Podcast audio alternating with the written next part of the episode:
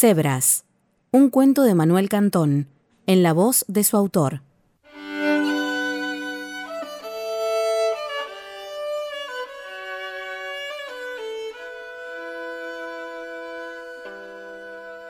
La burocracia de la muerte, otra vez.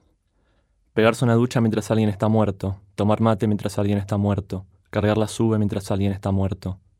Todo es tan banal. 1. Suicidas famosos. Kurt Cobain. Cesare Pavese, que se mató después de dedicarle al tema cientos de páginas de su diario. Alejandra Pizarnik. Idem. Alfonsina Storni. Alberto Olmedo. Todos nos acordamos de dónde estábamos cuando se murió Olmedo, dice mi primo Matías. Era Messi. Imagínate que ahora Messi se tirara de un balcón. Horacio Quiroga. Hitler y Eva Braun. Van Gogh. Hemingway, el Horacio Quiroga de ellos. Virginia Woolf. Silvia Plath. Martina. Muchas poetas en la lista, quizás casualidad. El año anterior Martina había publicado un libro, era un poco menos que eso, una especie de plaqueta larga o un fanzine, nunca sé diferenciar. Unas cuantas páginas a color mal impresas y mal encuadernadas que pagó con su plata y que repartía entre sus amigos a 100 pesos cada una. El poemario se llamaba Vías o el camino trazado. A veces la realidad es tan obvia que parece de mal gusto. Una escena. Martina estudia en el escritorio mientras yo leo acostado en su cama. Dios, esto es un embole, dice. ¿Qué cosa? digo yo y cierro el libro, seguramente escrito por una de las celebrities depresivas de más arriba. Durkheim dice, es infumable y lo tengo que terminar para mañana y me quedan como 100 páginas. ¿De qué va? le pregunto. El suicidio se llama. Nombrazo, muy descriptivo. Tómate un recreo. ¿Sí? Sí, un recreíto. Bueno, un recreo rápido, muy rápido.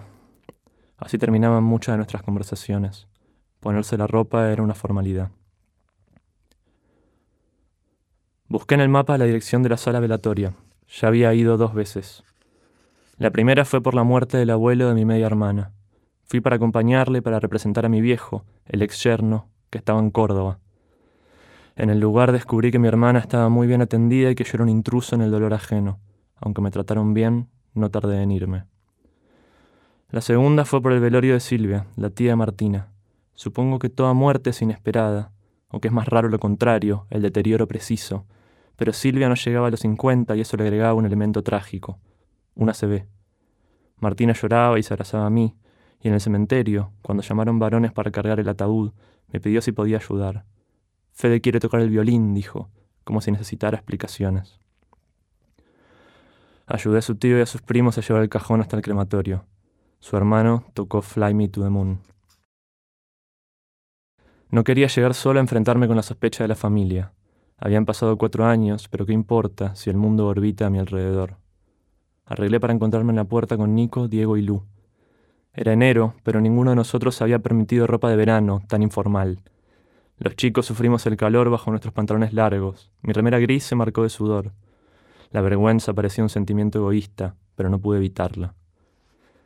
Encontramos a las amigas de Martina cerca de la puerta. Se reían y por alguna razón imaginé que contaban chistes siempre más valientes que el rumor. Alguna vez leí que en Colombia solían contratar bufones para los entierros. Sus rutinas eran temáticas, sobre diabéticos o hipertensos o ancianos. Lo que hiciera falta. Doctor, tengo tendencias suicidas. ¿Qué hago? Pagarme ahora mismo. Ese es uno bueno, o si no, un clásico. ¿Por qué se suicidó el libro de matemáticas? Porque tenía muchos problemas. Pienso, no conozco el número de atención al suicida. De hecho, no sé ningún número de memoria, ni siquiera el del SAME, para la atención post. Solo el 911 y eso gracias al colonialismo cultural. Estoy seguro de que nadie atiende. O sí, que atienden de lunes a viernes de 9 a 5 de la tarde, y que si llamás fuera de horario te pasan música de espera, esa melodía horrorosa y repetitiva seguramente compuesta por Mozart, que usan por igual organismos estatales y vendedores de churros en la playa. Fede estaba sentado en uno de los sillones del fondo, cerca del patio interior. Nunca nos habíamos tratado mucho. Antes de la beca en Frankfurt estudiaba dirección orquestal en La Plata, así que lo veía solamente si pasaba el fin de semana en Capital. Y de todas formas apenas hablábamos. Solía ensayar toda la tarde. Martina y yo nos encerrábamos en el cuarto y escuchábamos su violín detrás de las paredes. Tocaba escalas, cosas que están entre la música y el ruido. Nosotros sí hacíamos ruido y queríamos creer que sus ejercicios lo disimulaban.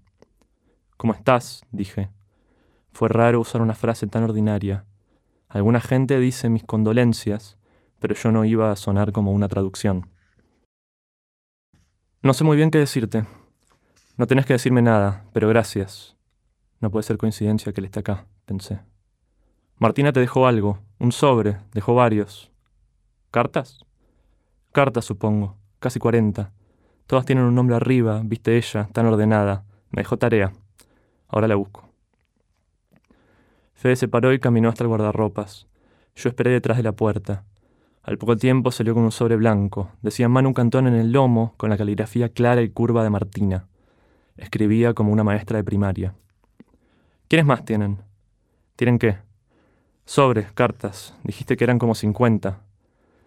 Sí, no te voy a decir todos, no sé si da. Obvio que yo y Diego y mi vieja, no sé.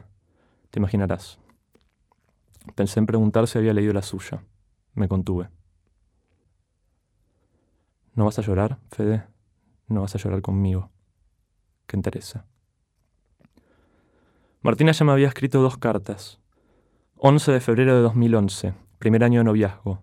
Se nos habían cruzado las vacaciones familiares. Martina a Brasil, yo a Córdoba. Le dejó a Diego un sobre color Yves Klein, una referencia a una camisa que yo usaba mucho en esa época. Adentro tenía el envoltorio de un palito de la selva y un pedazo de papel con un texto muy breve. El envoltorio tenía la imagen de una cebra y un dato curioso. Las cebras son blancas con rayas negras. El papel decía, te cabe, con amor, Martina. Habíamos discutido sobre eso unos días antes de que me fuera. Ganó. 27 de agosto de 2013, aniversario de dos años. Esta no tenía texto, solo un mapa del país dibujado a mano con monumentos y actividades y leyendas, como si fuera un mapa medieval. Martina me conocía bien. Tuve esa hoja sobre mi corcho durante todo el año siguiente, hasta que un par de semanas después de cortar me animé a vaciar la habitación. La tercera es la vencida. ¿Cómo venís? ¿Todo bien? Sí, todo bien, duro pero bien. Supongo que no se podía esperar otra cosa. ¿Te puedo ayudar en algo? ¿Querés que nos veamos después? Saludos a los chicos. No sé, ni idea de cuándo va a terminar esto. Mejor no arreglemos nada. Dale, les digo. 2. Todo, hasta el suicidio, tiene que ser contado, si no carece de sentido, y contar una historia no es más que acumular indicios. La vez que, acampando en el sur, me dijo nadie en esta montaña me va a escuchar gritar. Estábamos frente a un precipicio y yo desperté los músculos por si era necesario atajarla. Todas las llamadas a deshora a las 3 o 4 de la mañana para decir Manu, estoy angustiada, no puedo respirar. Lloraba tanto que no se la entendía. Todas las veces que se fue sola después de una pelea, caminaba desde el bar, desde la calle, desde mi departamento hasta su casa. Al día siguiente me decía, fueron tantas cuadras. Esa mañana en que, después de cortar por primera vez, la encontré fumando en las escaleras de la entrada. Era julio y hacían cinco grados. Junto a sus pies, en el primer escalón, había armado una pirámide de colillas. El ataque de pánico en el taxi, el ataque de pánico en la facultad, el ataque de pánico en Belgrano, el ataque de pánico en Constitución, el ataque de pánico en el subte, los ataques de pánico en su casa. La vez que se encerró en el baño durante toda la tarde. Yo esperé sentado contra la pared y cuando dejé de escucharla llorar, volví a agarrar el pomo de la puerta. Descubrí que estaba destrabado y que Martina se había quedado dormida. Y en el centro puntual de la maraña, Dios, la araña. Ese es el último poema de Pizarnik. No tengo el libro de Martina y no pienso someterme a la sospecha necrófila de pedirlo, pero me acuerdo de que cerraba con algo así. Yendo al centro tenaz de la maraña, avanza la vía de hierro, inflexible como las agujas de un reloj ignorado. Lejos de la ciudad hay una prisionera que me mira con voz callada. Siento que no le hago justicia. Nunca tuve buena memoria.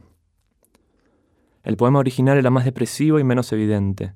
El paralelismo entre el tiempo y el hierro, ambos inflexibles, era más sutil. Pero la idea era esa, una vía abierta y una prisionera que se mira a sí misma por primera vez en años, consciente de que nada de lo que diga la va a salvar. Entonces calla. Finalmente salieron para el entierro. Nosotros terminamos yendo a comer a lo de Lu porque no teníamos auto ni el descaro suficiente como para pedir a los parientes que nos llevaran. Hacía por lo menos un año que no estábamos los cuatro solos en una misma habitación. Me alegré de no tener que ir a uno de esos cementerios privados. Son tan uniformes que parecen escenografías. Prefiero el cementerio de pueblo donde enterraron a mi abuela cordobesa. El trazado del terreno se parece bastante al del pueblo, con una vía central de este a oeste, el ferrocarril, y un acceso lateral en sentido norte-sur. Las tumbas son variadas y adecuadas al muerto. El chompi, que pesaba 230 kilos, tiene una placa de cemento que cubre toda su parcela, como una gran cama eterna. Para Ernesto Scodelari, el herrero, sus colegas hicieron una muy delicada cruz de Malta. Mi abuela está enterrada en la zona noroeste, la misma zona del pueblo donde vivió. Tiene una lápida gris de hormigón, como de dibujo animado, que hicimos mi viejo y yo en nuestra terraza en Buenos Aires y que después transportamos hasta Córdoba. Pesaba 230 kilos. Un chompi. Yo estaba en lo de Martina la noche en que mi abuela murió. Entonces alguien dijo, nos juntamos a garchar, básicamente, pero es un poco más, porque él sabe que estuve enamorado de él durante un tiempo. La idea es alcanzar los 10.000 seguidores y sacar un juego de mesa. Así lo monetizamos. Emilio consiguió trabajo. En 10 días se muda. Parece que encontró un cuartito en una pensión allá a tres cuadras para no irse del barrio. Y también. ¿Ubican el chiste del arquero y el bebé?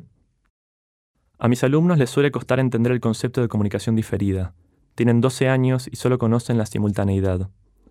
Yo les digo que es como una carta. El emisor, el que escribe, asume que el receptor va a leerla en un contexto diferente. Escribe para ser leído en el futuro. Yo nunca mandé una carta. No sabría dónde comprar estampillas. En este siglo solo pueden existir las cartas suicidas y las cartas de amor. Camino a casa pasé por el bar donde cortamos por última vez. Estaba medio desierto, como suele estar la ciudad en las noches de verano, y preferí no entrar. Esa ruptura fue mi primer acto de crueldad deliberada. La primera vez que decidí lastimar a otra persona por interés y no como una forma de dañarme. Todas las rupturas son egoístas, pero tengo especial cariño por la primera. No nos hacemos bien, dije, y era verdad. 3. Mi propia lista. Nadie lo va a hacer por mí, dado que tengo intenciones de seguir vivo. La noche en que metí la cabeza en el horno, abrí el gas y después la saqué tosiendo. Las llamadas a Martina a las 2, 3 de la mañana para decirle estoy solo, Martu. Nunca voy a dejar de estar solo.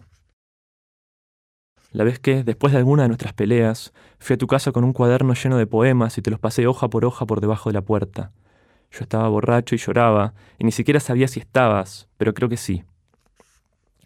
Las veces que me escribí todo el pecho con virome, Primero trazaba el recorrido de mis venas y después empezaba a escribir fracasado, idiota, feo, gordo.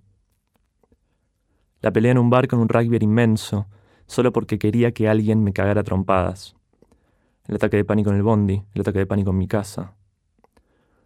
La vez que te dije, vos me querés matar, vos querés matarme, está bien, lo que quieras, y me acosté en el medio de Córdoba esperando que me pisara el 140. Por suerte, tiene mala frecuencia.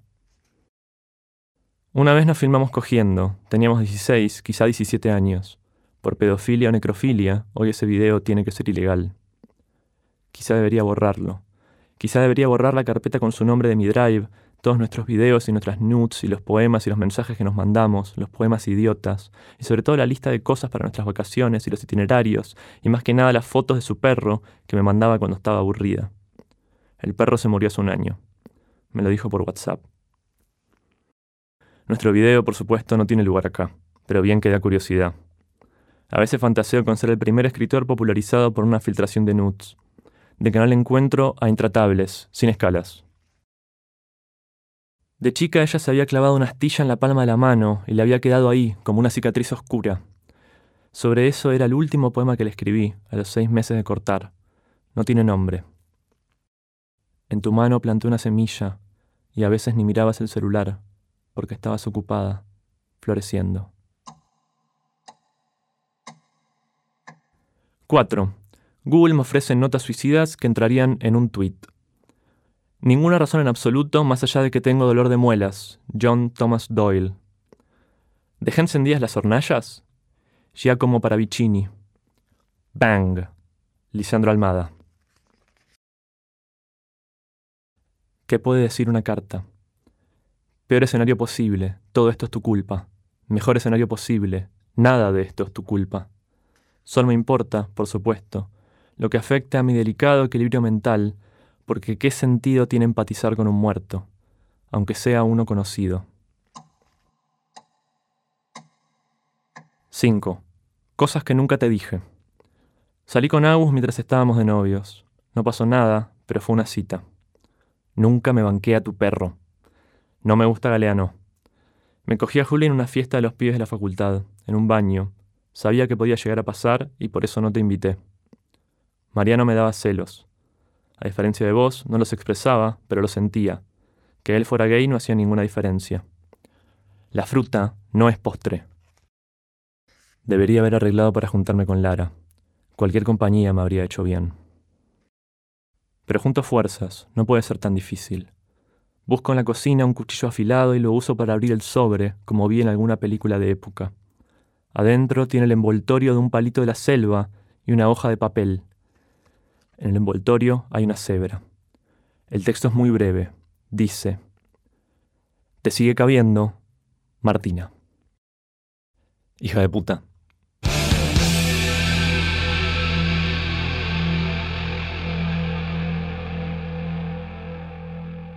Un texto de Manuel Cantón para la revista Orsay.